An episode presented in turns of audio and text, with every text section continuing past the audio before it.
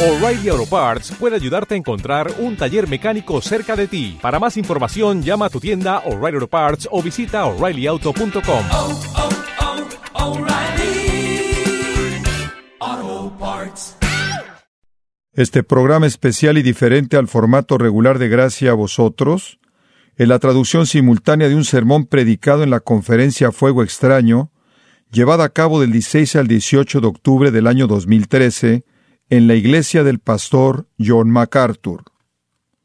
Y estamos hablando de un tema en la conferencia esta semana, el tema de el movimiento carismático contemporáneo, usando el título de Fuego extraño.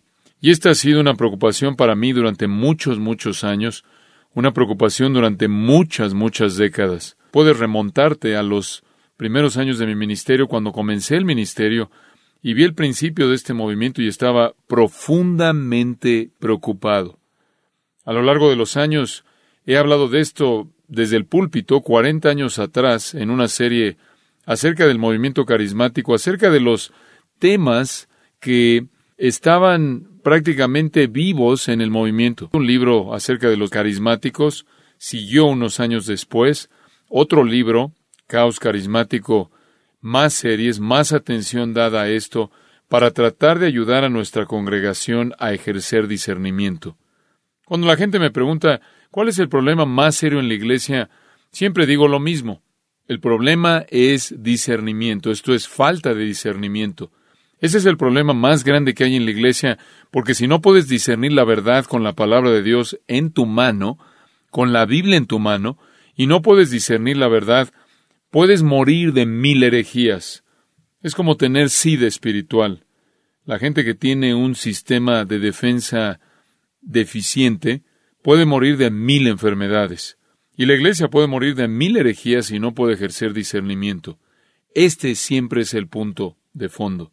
Este siempre es el problema. Y parte de la responsabilidad del ministerio es el aspecto positivo de instruir con mucha paciencia, como Pablo le dijo a Timoteo. Pero por otro lado tenemos que reprender, redarguir, reprender y exhortar y usar la palabra de Dios para hacer eso. Ejercer discernimiento se encuentra en el corazón mismo de la vida cristiana, porque la vida cristiana es un reflejo del pensamiento cristiano. Y el pensamiento cristiano debe estar arraigado en la doctrina sana, y allí es donde comienza el discernimiento. Es evidente que gran parte del cristianismo profesante carece de discernimiento.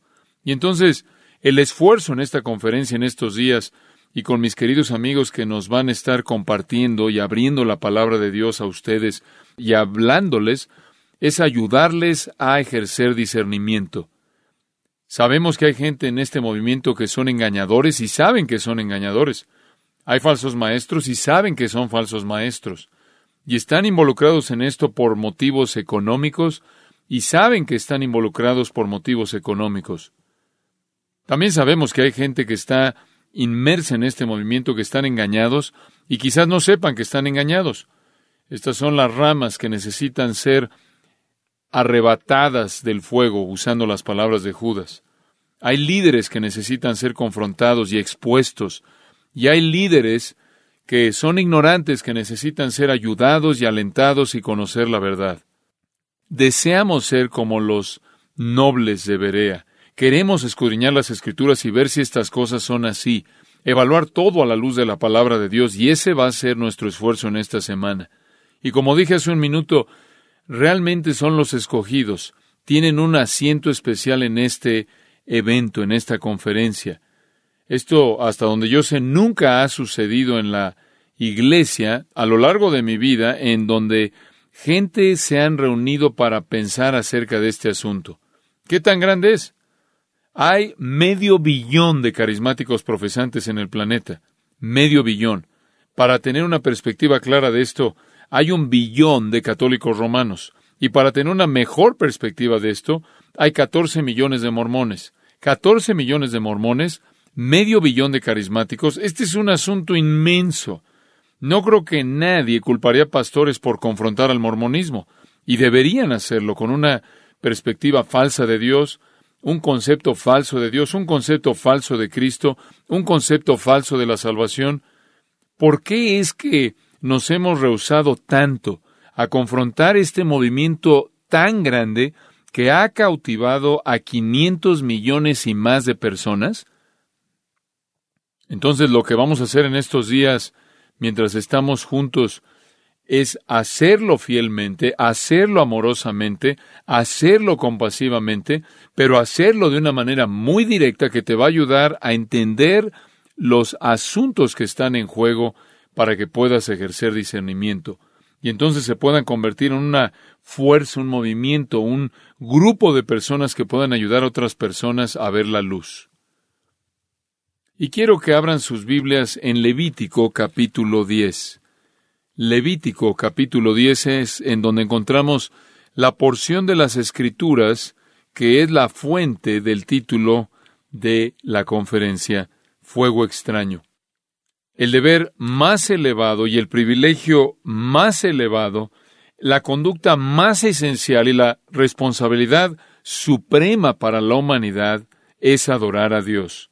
Permítanme repetir eso porque quizás estaban distraídos buscando el pasaje en su Biblia.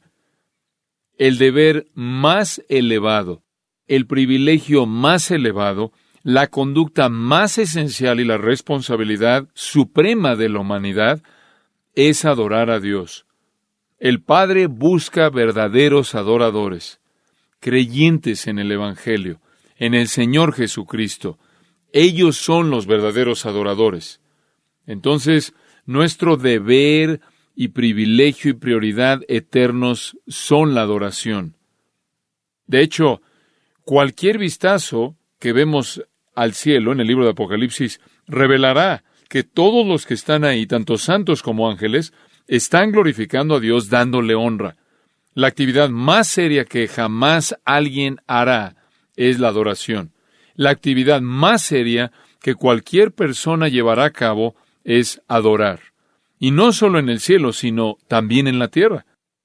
Cuando te congregas y dices que es con el propósito de adorar a Dios, acabas de pronunciar sobre ti mismo una urgencia y una severidad y una seriedad de la actividad misma en la cual te involucras. Nada es más serio que la adoración. Y me temo que en nuestra cultura la adoración se ha vuelto frívola, superficial, se ha trivializado. Esta es la actividad más seria, esta es la actividad más seria que cualquier persona jamás realizará, adorar a Dios. Somos llamados a adorar en espíritu, esto significa con nuestras emociones y con nuestras facultades humanas. Pero también debemos adorar en verdad, y esto es conforme a las escrituras reveladas. Debemos adorar con todo nuestro corazón, alma, mente y fuerzas. Debemos adorar en amor porque debemos amar a Dios con todo nuestro corazón, alma, mente y fuerzas. El ser entero, todo lo que somos, debe estar inmerso en adoración amorosa de Dios conforme a su verdad revelada. Y Dios estableció la adoración en Israel ahí en el libro de Levítico. Los primeros líderes de adoración que vinieron delante de Dios representando al pueblo eran sacerdotes. Y realmente comenzó de manera oficial con Aarón en la economía de Israel. Y él va a ser la cabeza de una familia sacerdotal y van a tener la responsabilidad de ser los líderes de adoración para el pueblo de Dios. En el capítulo 9 de Levítico, Aarón ofrece un sacrificio para el pueblo de Dios de acuerdo con la prescripción de Dios. Aarón se le dijo que Dios respondería positivamente cuando él ofreciera un sacrificio de acuerdo con el mandato que Dios había dado. En el capítulo 9 de Levítico y versículo 6, Moisés dijo, Esto es lo que mandó Jehová. Hacedlo y la gloria de Jehová se os aparecerá. Y dijo Moisés a Aarón, acércate al altar y haz tu expiación y tu holocausto, y haz la reconciliación por ti y por el pueblo, haz también la ofrenda del pueblo, y haz la reconciliación por ellos, como ha mandado Jehová. Dios había dado un mandato y Aarón debía seguir ese mandato y realizar esa ofrenda, presentar esa ofrenda. Y si él lo hacía conforme al plan que Dios había revelado, la gloria del Señor aparecería como respuesta. Si pasas ahí al versículo 22 de ese mismo capítulo, nos dice, después alzó Aarón sus manos hacia el pueblo y lo bendijo, Y después de hacer la expiación, el holocausto y el sacrificio de paz descendió. Y entraron Moisés y Aarón en el tabernáculo de reunión, y salieron y bendijeron al pueblo, y la gloria de Jehová se apareció a todo el pueblo. Y salió fuego de delante de Jehová, y consumió el holocausto con las grosuras sobre el altar. Y viéndolo todo el pueblo, alabaron y se postraron sobre sus rostros. Aarón hizo lo que se le dijo, y lo que Dios prometió sucedió. Si él hacía lo que Dios le dijo que hiciera en la ofrenda del sacrificio, la gloria de Dios aparecería. Hizo eso la gloria del Señor, versículo 23, apareció a todo el pueblo, y después Dios envió fuego para consumir el sacrificio, porque Dios quedó agradado con ese sacrificio. Eso nos lleva al capítulo 10. Nadab y Abiú, hijos de Aarón, tomaron cada uno su incensario y pusieron en ellos fuego, sobre el cual pusieron incienso, y ofrecieron delante de Jehová fuego extraño que él nunca les mandó. Y salió fuego de delante de Jehová y los quemó, y murieron delante de Jehová. Entonces dijo Moisés a Aarón, Esto es lo que habló Jehová, diciendo, En los que a mí se acercan me santificaré, y en presencia de todo el pueblo seré glorificado. Y Aarón cayó. Él acababa de ver a sus dos hijos incinerados. Y llamó Moisés a Misael y a Elzafán, hijos de Uziel, tío de Aarón, y les dijo, acercaos y sacad a vuestros hermanos de delante del santuario, fuera del campamento. Y aquí los vemos, versículo 5. Y ellos se acercaron y los sacaron con sus túnicas fuera del campamento, como dijo Moisés. Entonces Moisés dijo a Aarón y Eleazar y Tamar sus hijos, No descubráis vuestras cabezas, ni rasguéis vuestros vestidos en señal de duelo, para que no muráis, ni se levante la ira sobre toda la congregación, pero vuestros hermanos, toda la casa de Israel, sí lamentarán por el incendio que Jehová ha hecho, ni saldréis de la puerta del tabernáculo de reunión, porque moriréis, por cuanto el aceite de la unción de Jehová está sobre vosotros. Y ellos hicieron conforme al dicho de Moisés. Y Jehová habló a Aarón diciendo, Tú y tus hijos contigo, no beberéis vino ni sidra cuando entréis en el tabernáculo de reunión para que no muráis. Estatuto perpetuo será para vuestras generaciones, para poder discernir entre lo santo y lo profano, y entre lo inmundo y lo limpio, y para enseñar a los hijos de Israel todos los estatutos que Jehová les ha dicho por medio de Moisés. Aarón fue obediente y Dios consumió el sacrificio. Sus dos hijos fueron desobedientes y Dios los consumió a ellos. No quiero entrar a todos los detalles de esto. Es suficiente decir que cuando tú vienes delante del Señor, más vale que honres al Señor. Más vale que vengas de una manera que es coherente con su voluntad y revelación. Esto es lo que significa adorar en verdad. Ahora, los hijos de Aarón eran hombres muy honrados, muy respetados. Eran sacerdotes del Dios verdadero. El mayor era prácticamente el que estaba en línea para asumir la responsabilidad de sumo sacerdote. Era el siguiente. Moisés era su tío. Sus nombres aparecen encabezando la lista de los nobles de Israel en Éxodo 24. Eran hombres muy respetados. Fuera de Abraham y Moisés, son los únicos que se nombran en las Escrituras por primera vez que las Escrituras se refieren a los líderes de Israel. Ellos, realmente, fuera de Aarón y Moisés, digo, eran los únicos nombrados, estos dos hijos, fueron los primeros en la lista de líderes de Israel que fueron nombrados. Y esto lo vemos en números, y ese realmente era el Sanedrín, los primeros setenta ancianos. No eran siniestros, no eran malos, no eran usurpadores, eran hombres honrados. Con los setenta se les dio el privilegio de subir a Sinaí, en parte, para ver a distancia cómo Dios le hablaba a Moisés. Este fue un gran privilegio porque al pueblo no se le permitió acercarse al monte. Inclusive los animales, a los animales no se les permitió acercarse al monte, de acuerdo con Éxodo capítulo 19. Todos tenían que quedarse muy, muy lejos. La gente lejos en el desierto, viendo el fuego y viendo el humo en el monte, mientras Nadab y Abiú se les invitó que subieran. Y de acuerdo con Éxodo 24, vieron a Dios y comieron y bebieron, fueron hombres privilegiados, cercanos a Dios más que cualquier otra persona. Solo Moisés habría sido considerado más cercano a Dios. Parecían tan seguros, tan seguros. Y después sucedió, versículo 2, y salió fuego de delante de Jehová, y los quemó, y murieron delante de Jehová. Entonces dijo Moisés a Aarón, esto es lo que habló Jehová diciendo. Esto es algo serio. Versículo 2, ellos ofrecieron fuego extraño que nunca les mandó. Y no sabemos en particular qué es el fuego extraño. Creo que la mejor suposición es que es fuego de otra fuente que no era el altar de bronce requerido que Dios mismo del cielo había encendido. Ellos debían tomar ese fuego del altar de bronce, el cual Dios personalmente había encendido de una manera sobrenatural. Obviamente trajeron fuego de algún otro lugar, alguna otra fuente. Podría parecer como algo no importante, algo insignificante. Podría parecer a la generación carnal, casual, que busca satisfacerse a sí misma, superficial, una generación como la nuestra, que realmente esta es una reacción excesiva, excesivamente severa. Bueno, ¿por qué? ¿Por qué le importa a Dios de dónde venga el fuego? ¿Acaso ese no es un detalle insignificante? No obstante, podría haber habido algo más que eso. No fue un detalle insignificante para Dios y podría haber habido algo más atrás en esto. El hecho que allí en el versículo 9 se le instruye a Aarón que no beba vino ni sidra cuando entréis en el tabernáculo de reunión para que no muráis. Entonces esto puede indicar que de hecho estaban en estado de ebriedad, estaban borrachos, no estaban en control de sus pensamientos, y esto llevó a su menosprecio blasfemo hacia la prescripción que Dios había ordenado. El mismo fuego que prendió, que encendió el sacrificio en el Nuevo 24, los consumió como antorcha en el capítulo 10. Esto es algo sobrio y esto es algo aterrador.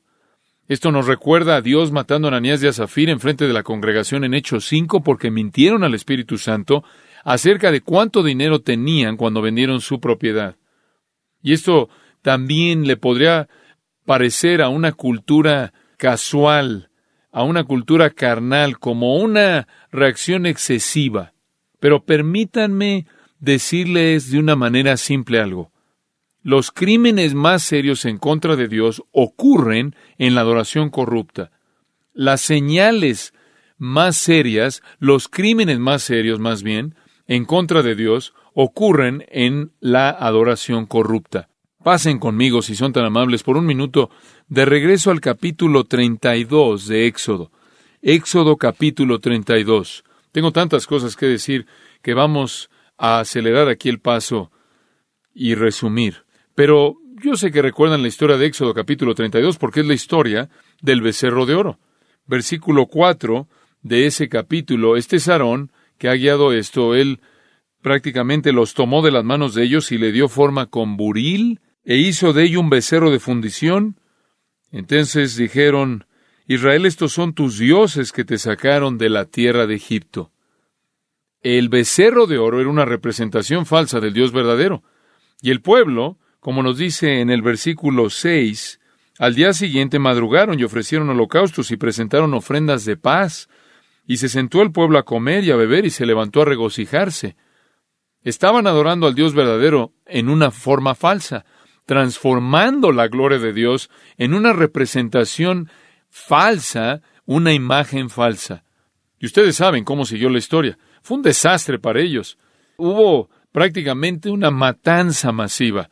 La gente murió ahí en el momento. Se levantó hermano contra hermano con una espada y prácticamente destazaron a su propia familia, llevando prácticamente a la práctica, cumpliendo el mandato de Dios de castigar a los adoradores que habían corrompido la adoración. Y quiero repetir eso de nuevo. Los crímenes más serios jamás cometidos en contra de Dios son cometidos en la adoración corrupta. Y eso nos lleva al punto en donde necesitamos decir que el movimiento carismático continuamente deshonra a Dios en sus formas falsas de adoración, deshonra al Padre, deshonra al Hijo, pero de manera más específica, deshonra al Espíritu Santo, con ideas irreverentes, acciones irreverentes, creencias falsas, declaraciones falsas, promesas falsas, conductas carnales, todas estas cosas son atribuidas al Espíritu Santo, pero son una deshonra a aquel con el cual se están identificando.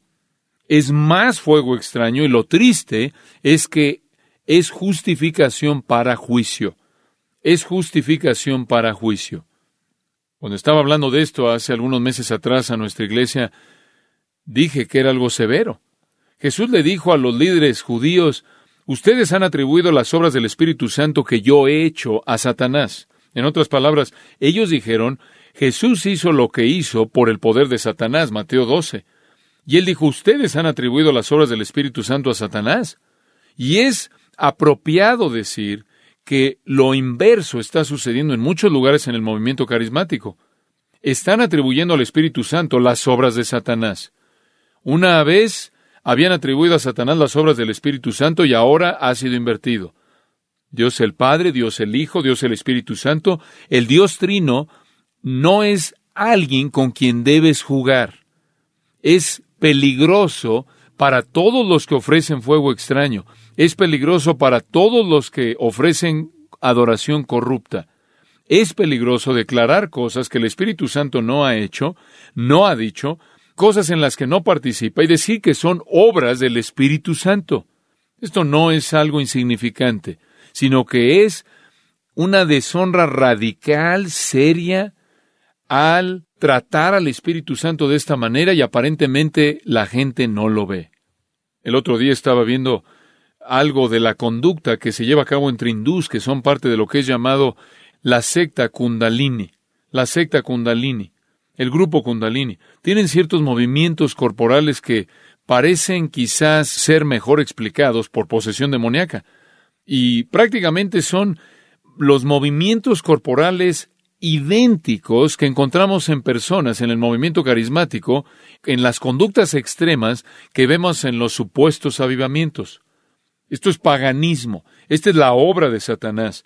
Esta es la obra del reino de las tinieblas y no debe ser atribuida al Espíritu Santo. Es algo trágico. En ciertas maneras es tan ridículo que te podrías reír de esto. Es algo trágico y es una ironía agonizante, francamente, que aquellos que dicen estar más entregados, aquellos que dicen tener la mayor devoción al Espíritu Santo, aquellos que dicen disfrutar de su poder, aquellos que dicen estar experimentando su presencia, están siguiendo patrones que blasfeman su nombre y que son iguales a los de aquellos que están involucrados con demonios. Atribuirle al Espíritu Santo obras que Él no hizo, palabras que Él no dijo, experiencias que Él no lleva a cabo es un crimen muy serio, un crimen muy serio. En algunas maneras los carismáticos han aventado sus fantasías al fuego extraño de la experiencia mística y el poder demoníaco, y adoran al Dios falso que salió de esto. ¿Estoy acaso desacreditando a toda persona en el movimiento? No. Creo que hay gente en el movimiento que desean adorar a Dios de una manera correcta, de una manera verdadera. Pueden estar atrapados en esta adoración falsa también porque la intención no es suficiente. El movimiento en sí mismo escucha con atención, no ofrece nada de adoración verdadera. ¿Puedo repetir eso? El movimiento en sí mismo no nos ha traído nada para enriquecer la verdadera adoración. ¿Por qué digo eso? Porque el movimiento carismático como tal no ha contribuido a la claridad bíblica, no ha contribuido a la interpretación bíblica, no ha contribuido a la doctrina sana. Hemos tenido una interpretación bíblica precisa mucho antes de que el movimiento carismático comenzara. Hemos tenido doctrina fuerte mucho antes de que el movimiento carismático sucediera. Nos remontamos al pasado en la historia y hemos tenido un flujo constante de hombres fieles, remontándonos hasta los apóstoles, un flujo, una corriente clara de verdad que nos da un entendimiento rico y pleno de la palabra de Dios.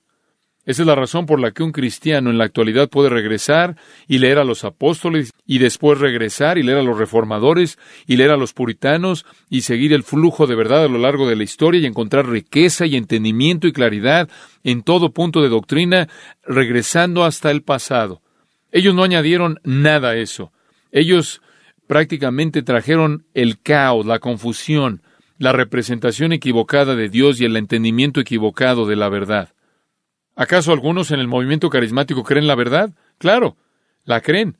Algunos en el movimiento carismático tienen doctrina sana en algunos puntos, la tienen. Pero ninguno de esos entendimientos verdaderos han salido, han llegado a ellos a través de ese movimiento. El entendimiento verdadero de puntos doctrinales correctos que tienen siempre han estado ahí en la fila larga de predicadores piadosos y maestros fieles que Dios ha usado para mantener la verdad, para preservar la verdad y mantener a la iglesia en el curso correcto. El movimiento no añade nada a eso. Prácticamente le resta, lo confunde, quita la verdad, sustrae a la verdad, confunde. No es una fuente para algún tipo de extensión de nuestro entendimiento de las escrituras o de doctrina sana. ¿Acaso han habido personas que verdaderamente han sido salvas en iglesias carismáticas y bajo la predicación de predicadores carismáticos? Respuesta, sí, pero nada ha salido de ese movimiento que haya sido la razón por la que fueron salvados. El Evangelio es la razón por la que fueron salvados y no fue inventado por ese movimiento. En algunos lugares todavía está intacto, en algunos no lo está. Nada saliendo del movimiento carismático ha provisto algún tipo de recuperación o fortalecimiento del Evangelio bíblico. Nada que sale del movimiento carismático ha preservado la verdad y la doctrina sana. Únicamente ha producido distorsión, confusión y error. La fe del Evangelio bíblico ha permanecido intacta, ha sobrevivido. Y sobrevivirá porque Dios la protege y levanta hombres fieles en iglesias fieles para transmitirla de generación a generación. Sí, hay personas en el movimiento carismático que conocen la verdad, que aman la verdad, que son ortodoxos en el Evangelio y heterodoxos en el Espíritu Santo. No todos ellos son herejes, pero lo repito, la contribución de la verdad a personas en el movimiento no viene del movimiento, sino que viene a pesar del movimiento. Pero por otro lado, el movimiento carismático está lleno de gente incrédula, personas que no conocen a Dios, personas que están involucradas por razones carnales, deseos carnales y experiencias emocionales. Estoy agradecido por aquellos de ellos que conocen la verdad y que son fieles a la verdad, pero la mayoría de ellos, me temo, están en la oscuridad. Y este es el engaño más grande de todos. La gran cantidad la masa de gente que ves ahí en Mateo capítulo 7, que son los muchos, muchos me dirán, hice esto en tu nombre, hizo aquello en tu nombre, predicado en tu nombre, hice milagros en tu nombre, y Jesús les dice, apartaos de mí que nunca os conocí. Esto ciertamente es una profecía en un sentido de este movimiento. Yo glorifico a Dios por su gracia pecadores que están en esas iglesias y bajo esas influencias, y Dios ha permitido que la verdad resida en algunos de estos ambientes y le doy a Él la gloria por esa gracia que es dada a pecadores que están en esas iglesias. Es posible, a pesar del movimiento, convertirse en un creyente, pero no debido al movimiento. Mi gran temor es que la gente esté perdida en el movimiento, buscando, persiguiendo deseos carnales y promesas falsas, con poco o ningún entendimiento o interés alguno en el verdadero Evangelio, el verdadero arrepentimiento, el verdadero Cristo y la verdadera salvación. Ningún movimiento supuestamente basado en un evangelio ortodoxo ha hecho más daño a la iglesia que este movimiento. Y como lo dije, solo tienes 14 millones de mormones. El daño que 500 millones de personas pueden hacer a un entendimiento ortodoxo de las escrituras y la verdad divina es monumental y me temo que su éxito no viene de su conexión a la verdad. Su éxito viene de su conexión con el reino de las tinieblas. Es exitoso porque está prometiendo lo que los pecadores no regenerados ya quieren. Los evangélicos les han abierto los brazos y le han dado la bienvenida al caballo de Troya del movimiento carismático a la ciudad de Dios, y sus tropas se han apoderado y han colocado un ídolo en la ciudad de Dios, no la verdad.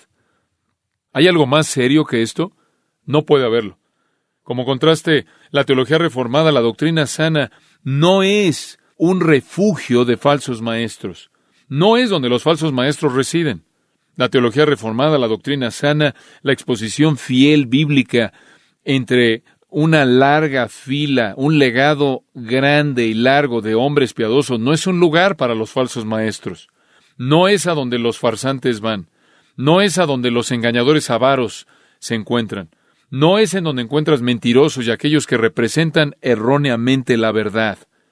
No vas a ir a una asociación de iglesias reformadas, aquellos que creen en las doctrinas de la Reforma que nos llevan de regreso a las doctrinas del Nuevo Testamento, y vas a encontrar milagros falsos, visiones falsas, profecías falsas, unciones falsas, y todo tipo de conducta aberrante desenfrenada.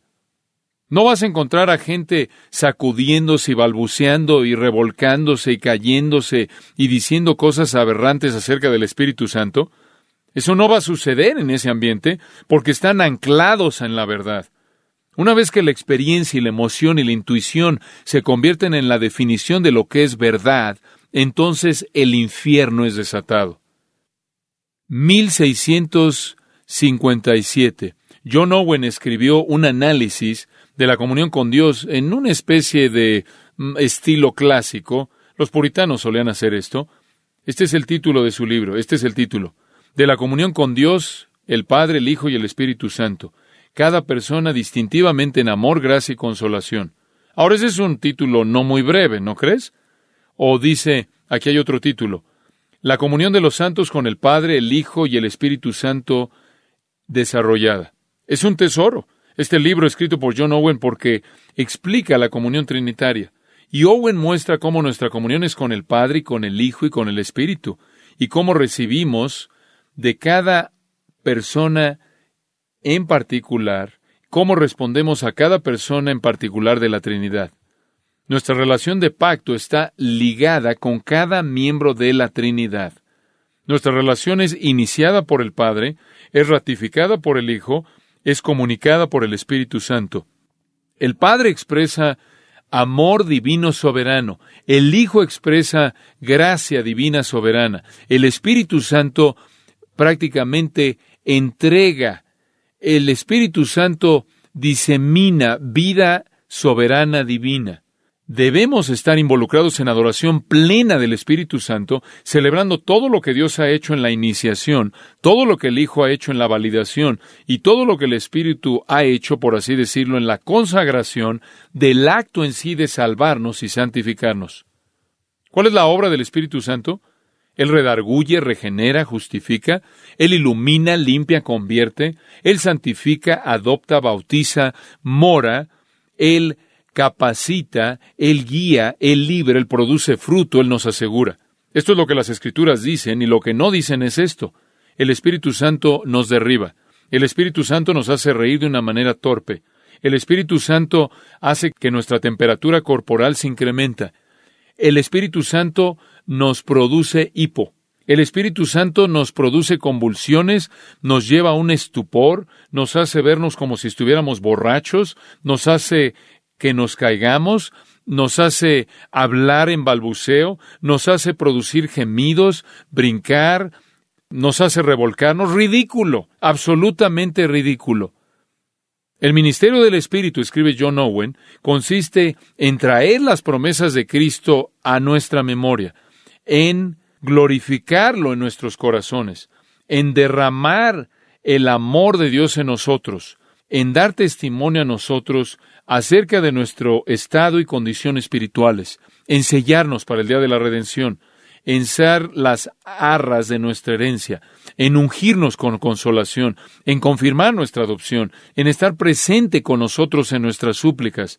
Aquí está la sabiduría de la fe para descubrir y reunirnos, encontrarnos con el Consolador y todas estas cosas, y no perder su dulzura, ni dejarnos en la oscuridad para saber quién es su autor, ni quedarnos cortos de lo que se demanda de nosotros.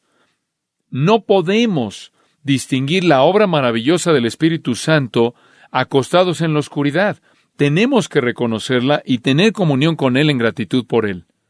Owen dice, y cito, el patrón de comunión regular como creyente es con tres personas de la Trinidad en meditación, oración y en una vida ordenada de manera apropiada.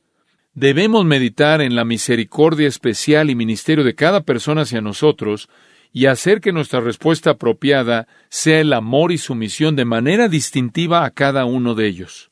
Fin de la cita. Esta es comunión plena con Dios. Desagrada a Dios cuando nos burlamos del Espíritu Santo. Romanos 12 habla de la adoración aceptable. Esta es la prioridad. Esta es la prioridad definitiva. Otro puritano, Tomás Goodwin, dice, y cito, nuestra adoración algunas veces es con el Padre, y después con el Hijo, y después con el Espíritu Santo. Algunas veces su corazón es llevado a considerar el amor del Padre en escoger, y después el amor de Cristo al redimir, y después el amor del Espíritu Santo al escudriñar las cosas profundas de Dios y revelarlas a nosotros, y esto es lo que nos cautiva, y entonces un hombre va de un testimonio a otro de manera distintiva, el cual, dice Goodwin, es la comunión que debemos tener. Fin de la cita. Él continúa y dice, y cito, nunca debemos estar satisfechos hasta que las tres personas estén al mismo nivel en nosotros y estemos sentados, por así decirlo, en medio de ellas, mientras que las tres manifiestan su amor a nosotros.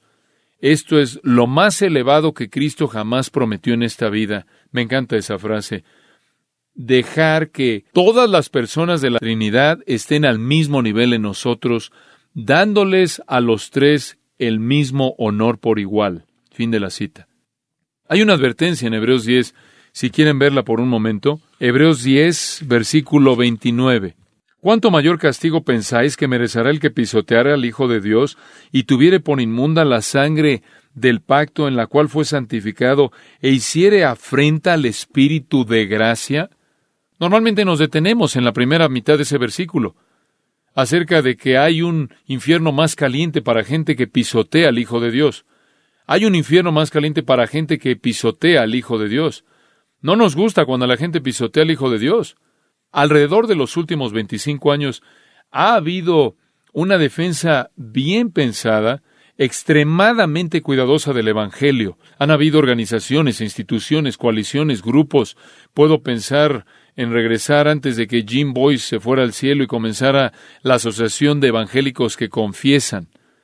Y todo mundo estaba de acuerdo y se unió. Tenemos que defender a Cristo, defender su deidad, defender su persona, su naturaleza defender su obra en la cruz, defender su resurrección, defender las doctrinas de la justificación y la multiplicidad de grandes verdades que están relacionadas a la obra de su cruz y resurrección. Han habido eh, muchas personas y han habido muchos que han continuado y continuado y continuado y quizás se han excedido y ahora llegamos al punto que todo debe apuntar a la cruz y todo debe ver a la cruz y todo debe contemplar la cruz. Hemos defendido a Cristo con un compromiso incansable cuando Él ha sido atacado. Y prácticamente hemos hecho lo mismo cuando Dios ha sido atacado, cuando algunos teólogos han venido y han sugerido que Dios no conocía el futuro, que Dios no podía planear el futuro, que Él no tenía idea de cómo iba a ser el futuro. Fue llamado teología de apertura. Y mucha gente se unió a esto y muchos eruditos y escritores y predicadores comenzaron a reunirse y a fortalecer a la comunidad de los evangélicos para responder a este ataque en contra de Dios el Padre. Pero en este versículo necesitas recordar que hay un castigo más severo para uno que ha insultado al Espíritu de gracia, a uno que ha hecho afrenta al Espíritu de gracia. Afrenta, esto es insultado. El verbo enubrizo en el griego, la forma del nombre, hubristes, de la cual obtenemos palabras en otros idiomas, que quieren decir audacia, insolencia, un insulto violento, un insulto abierto. Este es el ruaj de Yahweh. Este es el aliento del Todopoderoso. Este es Dios el Espíritu Santo. Mientras que todos estaremos de acuerdo con que el infierno va a estar más caliente para gente que pisotea al Hijo de Dios, lo cual significa que conocen la verdad de su vida y muerte y provisión y la pisotean. Pero la misma advertencia es dada a personas que son audaces e insolentes e insultan de manera violenta al Espíritu de gracia. Y el siguiente versículo dice ahí en Hebreos, horrenda cosa es caer en manos del Dios vivo. Dice el siguiente versículo, versículo 30, pues conocemos al que dijo, mía es la venganza, yo daré el pago, dice el Señor, y otra vez el Señor juzgará a su pueblo. horrenda cosa es caer en manos del Dios vivo. La gente debe estar aterrada por insultar al Espíritu Santo, aterrada. El Nuevo Testamento nos revela que el Ruach de Yahweh, el aliento de Dios, el Espíritu Santo, crea vida y transforma vida y purifica, conforta y conforma pecadores a Cristo, y equipa y capacita y sella y asegura, ilumina. Estas son cosas por las que Él debe ser honrado y amado. Aquí hay una cita, y cito, El engaño satánico más grande que jamás se le ha ofrecido a alguien es la doctrina falsa de una vez salvo, siempre salvo. Fin de la cita. ¿Quién es el que nos asegura para siempre? ¿Quién es el que nos sella para siempre? ¿Quién es las arras de nuestra herencia? El Espíritu Santo. La obra del Espíritu Santo consiste en asegurarnos para siempre. Aquí hay una cita de un líder carismático, y cito, El engaño satánico más grande que jamás se ha ofrecido es la doctrina falsa de una vez salvo, siempre salvo. Fin de la cita. Acabas de acusar al Espíritu Santo diciendo que la obra del Espíritu Santo es la obra de Satanás, porque la obra del Espíritu Santo que intercede por nosotros con gemidos indecibles, toda persona que es llamada es justificada y toda persona que es justificada es qué? Glorificada, Romanos 8. Esto es insultar al Espíritu Santo. Esto es algo peligroso, peligroso. Benny dice esto, y cito, no, no, nunca quiero ir con el Señor y decir, si es tu voluntad. Nunca digas eso. El Espíritu Santo actúa dependiendo de mis palabras. Él no se va a mover hasta que yo lo digo. Fin de la cita. ¿En serio? En dos citas acabas de ver al Espíritu Santo acusado de actividad demoníaca y su soberanía siendo cuestionada. Benny es el soberano, el Espíritu Santo no. Y esto, por cierto, viene de un falso maestro que dice que tiene la unción de Dios. Por cierto, esta es una fantasía manufacturada, esa unción, y él recibió esto, dice él, de visitar las tumbas de dos predicadores mujeres muertas, Amy Simple MacPherson y Catherine Kuhlman, y mientras visitaba sus tumbas, él recibió la unción. No quiero perder tiempo analizando todas las declaraciones ridículas que ellos hacen. Solo quiero enfatizar lo serio que es esto. De nuevo, regresando al punto principal, la adoración del Dios Trino es el deber más fundamental de todos los deberes y la responsabilidad más elevada de todas. En Éxodo capítulo 20 se nos instruye acerca de Dios y la primera mitad de los mandamientos se relacionan con Él, de no hacer un ídolo, una imagen, y todo termina con no tomarás el nombre del Señor que en vano. Muy bien, tomar su nombre en vano. ¿Qué es eso? Es hablar de Dios de una manera irreverente hablar de Dios de cualquier manera irreverente.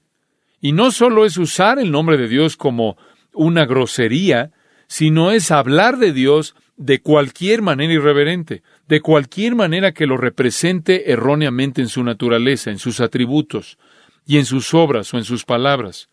Cualquier cosa atribuida a Dios que no es de Dios es tomar su nombre en vano pensar algo acerca de Dios, concebir algo acerca de Dios, atribuirle algo que no es genuinamente de Él, atribuirle algo que no es una realidad acerca de Él, referirse a Dios como alguien diferente de lo que Él es y asignarle cosas que Él nunca haría, palabras que Él nunca diría, es tomar su nombre en vano. No es solo usar su nombre en un juramento vano, sino que es ignorar lo que es verdad acerca de Dios. Es representar erróneamente a Dios. Esto es lo más severo. En Deuteronomio 28, en el versículo 58, hay un par de versículos ahí. Deuteronomio 28, versículo 58. Si no cuidares de poner por obra todas las palabras de esta ley que están escritas en este libro, temiendo este nombre glorioso y temible, Jehová tu Dios, entonces Jehová aumentará maravillosamente tus plagas y las plagas de tu descendencia, plagas grandes y permanentes, y enfermedades malignas y duraderas, y traerá sobre ti todos los males de Egipto delante de los cuales temiste, y no te dejarán. Toma el nombre de Dios en vano, y Dios te castigará. Deuteronomio dice, no dejará sin castigo. El que haga eso no se quedará sin ser castigado. Y saben una cosa, realmente me impresiona que el movimiento ha sobrevivido como lo ha hecho hasta hoy. Simplemente la gente me dice, ¿por qué Dios no mata a estas personas? ¿Por qué no los derriba? Porque por naturaleza es paciente y porque sus propósitos son desconocidos para mí. Yo no sé más acerca de los consejos secretos de Dios que Job supo. Y Dios no está obligado a decirme todo, pero sé esto, el crecimiento de el movimiento carismático falso no va a detener la mano de juicio de Dios en el tiempo de Dios. No necesitamos una versión de becerro de oro del Espíritu Santo. No necesitamos un Espíritu Santo falso. Necesitamos al Espíritu Santo que está revelado en las Escrituras, titulado El aliento del Todopoderoso, en Job 33, el Espíritu eterno de Hebreos 9, el Espíritu generoso, buen Espíritu de Salmo 51, el buen Espíritu del Salmo 153, y después todos estos nombres, el Espíritu del Dios viviente, el Espíritu de Dios, el Espíritu del Padre, el Espíritu de Cristo, el Espíritu del Hijo, el Espíritu de vida, el Espíritu de gracia, el Espíritu de sabiduría, el Espíritu de consejo, de poder, de entendimiento, conocimiento y del temor del Señor, el Espíritu de verdad, el Espíritu de santidad, el Espíritu de gloria, el consolador, y en Lucas 1, el poder del Altísimo. Tan santo como es el Padre y el Hijo, así lo es el Espíritu. Tan soberano como lo son el Padre y el Hijo, así de soberano es el Espíritu. Tan poderoso como lo es el Padre y el Hijo, así de poderoso es el Espíritu tan lleno de gracia que es el Padre y el Hijo, así de lleno de gracia es el Espíritu. Igual de amoroso que es el Padre y el Hijo, así lo es el Espíritu, uno en perfección. Y eso simplemente me lleva a decir que estamos aquí para tratar de llamar a la restauración de la verdadera adoración del Espíritu Santo en la Iglesia. Es difícil para mí tratar con esto. El celo, si puedo usar las palabras que Jesús usó del salmista, el celo por tu casa me ha consumido. Los vituperios que caen sobre ti han caído sobre mí. Cuando el Espíritu Santo es tan deshonrado, siento el dolor. La iglesia se ha levantado, como dije, para defender al Padre, defender al Hijo. ¿Acaso no se va a levantar para defender al Espíritu Santo? Realmente no hay manera de explicar ese fracaso. El movimiento carismático ha demandado con tanto éxito aceptación en base al amor y a la tolerancia y ha sido bienvenido, corrompiendo a la iglesia, cultivando emocionalismo al extremo, confundiendo a la gente acerca de la adoración, la oración, la alabanza, la fe, el contentamiento, la humildad, la soberanía y muchísimas otras cosas. Y en otra ocasión, en otra parte de la historia en el pasado, habrían sido rechazados o como heterodoxos o como herejes. Permítanme concluir con algunos pensamientos. Y simplemente para tratar de lavar nuestras mentes de algunas de las cosas negativas que en cierta manera los forcé a que pensaran. Hay un gran tributo al Espíritu de Dios con el que quiero dejarlos, un gran tributo. Un tributo fuera de lo que hemos hablado con respecto de engañadores y falsos maestros, y este es su regalo más grande para nosotros. Y para ello quiero que pasen a Romanos capítulo 8. Romanos capítulo 8. Esta es una porción muy conocida de las Escrituras. Quiero que la vean con una luz fresca. Esta es su obra más grande para nosotros. Vamos a comenzar ahí en el versículo 26. Y de igual manera, el Espíritu nos ayuda en nuestra debilidad. Pues, ¿qué hemos de pedir como conviene? No lo sabemos, pero el Espíritu mismo intercede por nosotros con gemidos indecibles. Mas el que escudriña los corazones sabe cuál es la intención del Espíritu, porque conforme a la voluntad de Dios intercede por los santos. Claro que eso se está refiriendo al Espíritu Santo. Y sabemos que a los que aman a Dios, todas las cosas les ayudan a bien.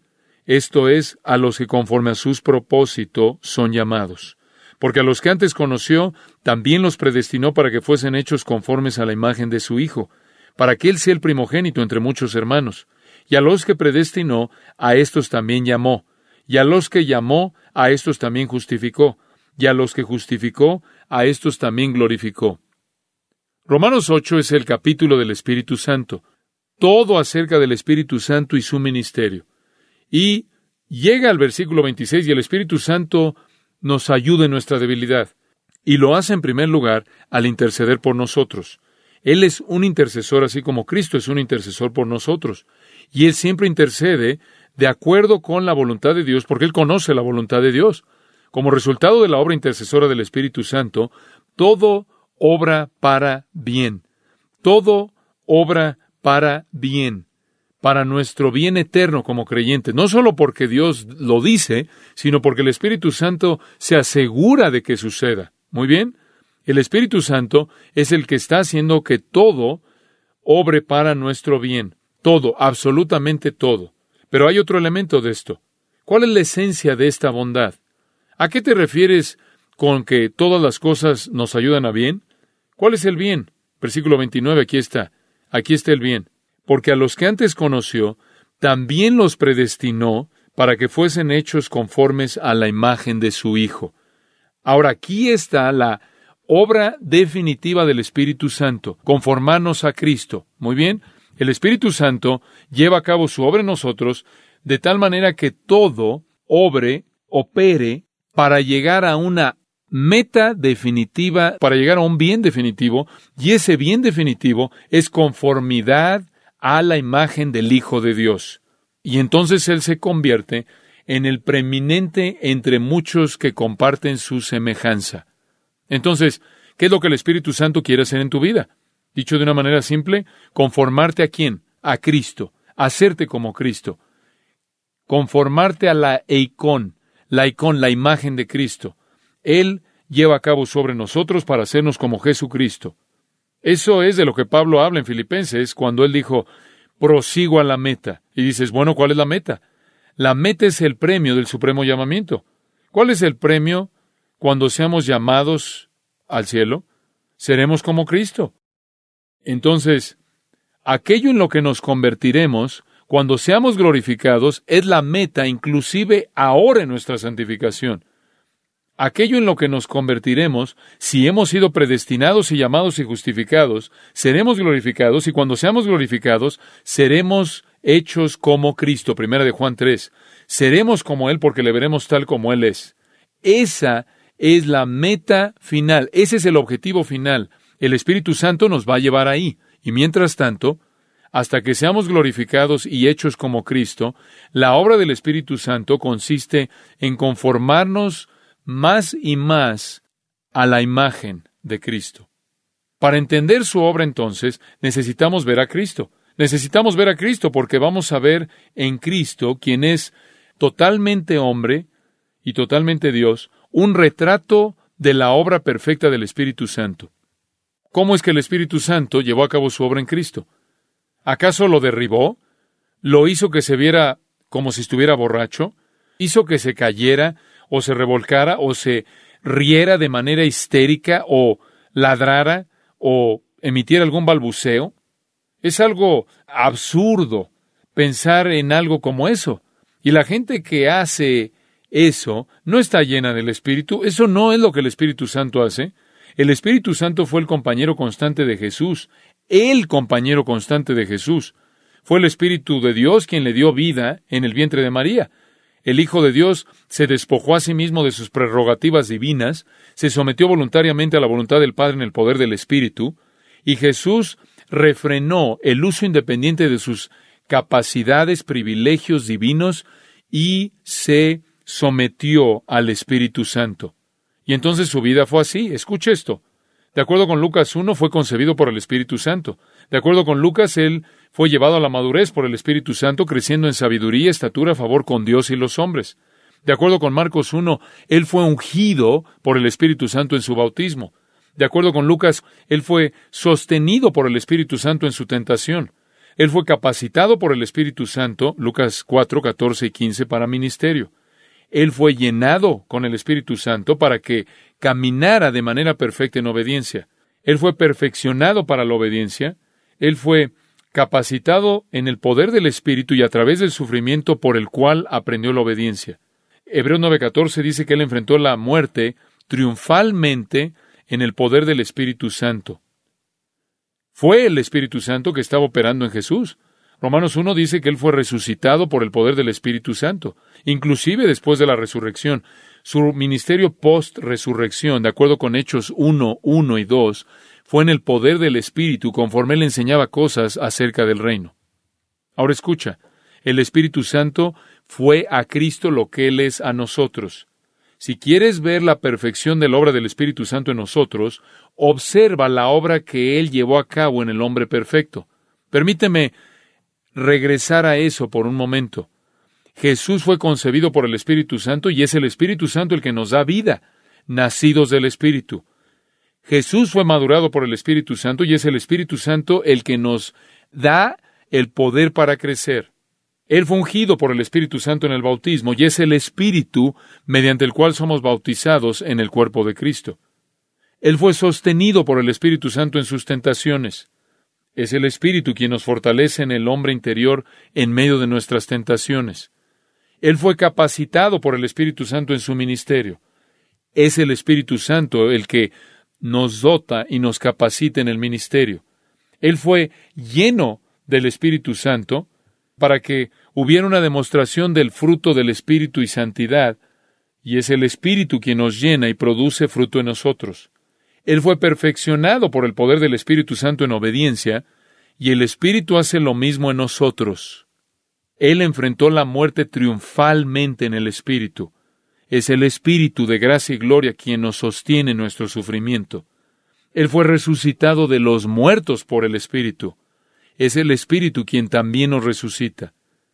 Si quieres ver el ministerio del Espíritu Santo y cómo Él obra en nosotros, observa lo que hizo en Cristo. Claro, en Cristo hay una obediencia perfecta, una sujeción perfecta, pero el Espíritu Santo fue al Hijo lo que Él es a nosotros. El Espíritu hizo en el Hijo lo que Él hace en nosotros. El Espíritu Santo está comprometido a hacer en nosotros la obra que Él demostró en Cristo. En Juan 16 hay un versículo muy interesante. Juan 16, versículo 7. Pero yo os digo la verdad, os conviene que yo me vaya, porque si no me fuera, el consolador no vendría a vosotros, mas si me fuere, os lo enviaré. ¿Por qué es mejor que tú te vayas? Porque si me voy, voy a enviar al Espíritu Santo. Voy a enviar al Espíritu Santo. Mejor porque el Espíritu Santo va a hacer en ustedes lo que Él hizo en mí. Ese es su ministerio. Yo he tenido mi ministerio, ese es su ministerio. El mío ha llegado a su fin, el suyo está a punto de ser iniciado en su plenitud. Juan 14, 16. Y yo rogaré al Padre y os daré otro consolador, para que esté con vosotros para siempre versículo 26. Mas el consolador, el Espíritu Santo, a quien el Padre enviará en mi nombre, Él os enseñará todas las cosas y os recordará todo lo que yo os he dicho. Esto es primero a los apóstoles que van a escribir el Nuevo Testamento y extendido más allá de eso a todo creyente que se va a beneficiar del ministerio de la verdad del Espíritu Santo. El capítulo 15, en esencia, dice lo mismo. Versículo 26. Pero cuando venga el consolador a quien yo os enviaré del Padre, el Espíritu de verdad, el cual procede del Padre, Él dará testimonio acerca de mí. Capítulo 16, versículo 13. Pero cuando venga el Espíritu de verdad, Él os guiará toda la verdad, porque no hablará por su propia cuenta, sino que hablará todo lo que oyere, y os hará saber las cosas que habrán de venir. Él me glorificará, porque tomará de lo mío, y os lo hará saber. En otras palabras, el ministerio del Espíritu Santo es llevarte a la verdad, descubrir las cosas de Cristo en ti, para que puedas ser conformado a la semejanza a Cristo. Esto es simplemente una realidad asombrosa. El Espíritu Santo hace en nosotros lo que Él hizo en el Hijo, conformarnos a la imagen misma de Cristo. Jesús nos muestra cómo se ve la humanidad perfecta. El Espíritu nos está conformando a Cristo, capacitando a los elegidos redimidos por Dios para que a lo largo del tiempo seamos triunfales sobre el poder del pecado, la carne, Satanás y el mundo, capacitándonos para ser más y más como el Hijo de Dios. El Espíritu Santo está llevando a cabo en nosotros, produciendo en nosotros conocimiento santo, doctrina santa, obras santas, actitudes santas, palabras santas, una naturaleza santa, esto es una manera de vivir santa, acciones santas, ambiciones santas, anhelos santos, deseos santos. Qué cosa tan horrible, qué insulto es para Él decir que es responsable por la corrupción y la impiedad y la insensatez, inclusive los elementos demoníacos que deshonran al Padre y al Hijo y al Espíritu Santo. La obra del Espíritu Santo es tomar a portadores corruptos de la imagen de Dios que no pueden glorificar a Dios, en quienes la semejanza divina ha sido tan profundamente distorsionada que todos van a morir eternamente y van a pasar la eternidad en el tormento del infierno sin posibilidad alguna de escape y tomar a esas personas distorsionadas y llenas de cicatrices y restaurarles a la semejanza a Jesucristo. Comenzaré a creer que la verdad prevalece en el movimiento carismático cuando vea líderes que son las personas más expuestas a sus principios y que se vean más parecidos a Jesucristo. Y puedo ver que realmente sean participantes de la naturaleza divina. Padre, te damos gracias porque hemos podido congregarnos. Gracias por estas amadas personas. Hay un anhelo en sus corazones por la verdad, no por la verdad en sí misma, sino por causa de conocerte a ti, llamarte a ti, servirte a ti, proclamar tu palabra. Sabemos cuál es la verdadera obra del Espíritu Santo, porque tú nos has dicho que en donde veamos semejanza a Cristo, la humildad de Cristo, la mansedumbre de Cristo, la gentileza de Cristo, la bondad de Cristo, la veracidad de Cristo, en donde vemos la palabra de Dios exaltada y honrada, sabemos que el Espíritu Santo está operando. Cuando vemos sacrificio, en donde vemos sacrificio, en donde vemos amor, en donde vemos una pasión por las sagradas escrituras, en donde vemos discernimiento y que la verdad reina, sabemos que el Espíritu Santo está obrando. Y bueno, eh, no vemos eso ah, en este movimiento, y por lo tanto no podemos concluir que es una obra del Espíritu Santo.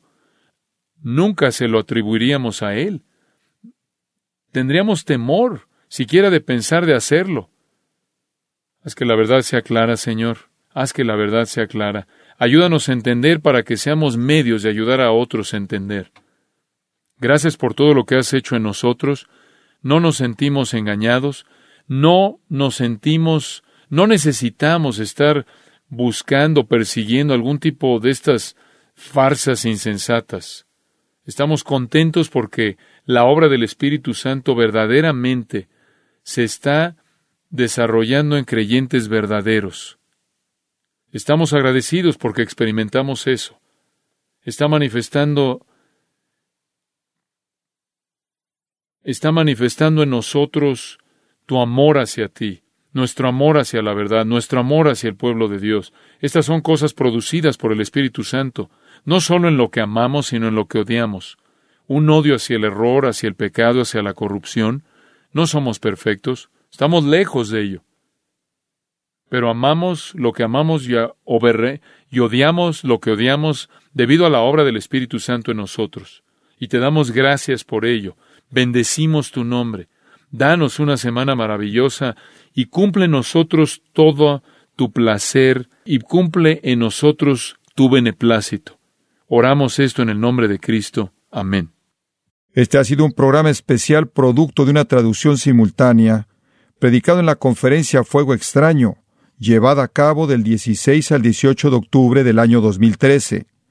Para mayor información y obtener este material en forma gratuita, como también los otros sermones de la misma conferencia, por favor vaya al sitio de Gracia a Vosotros en gracia.org.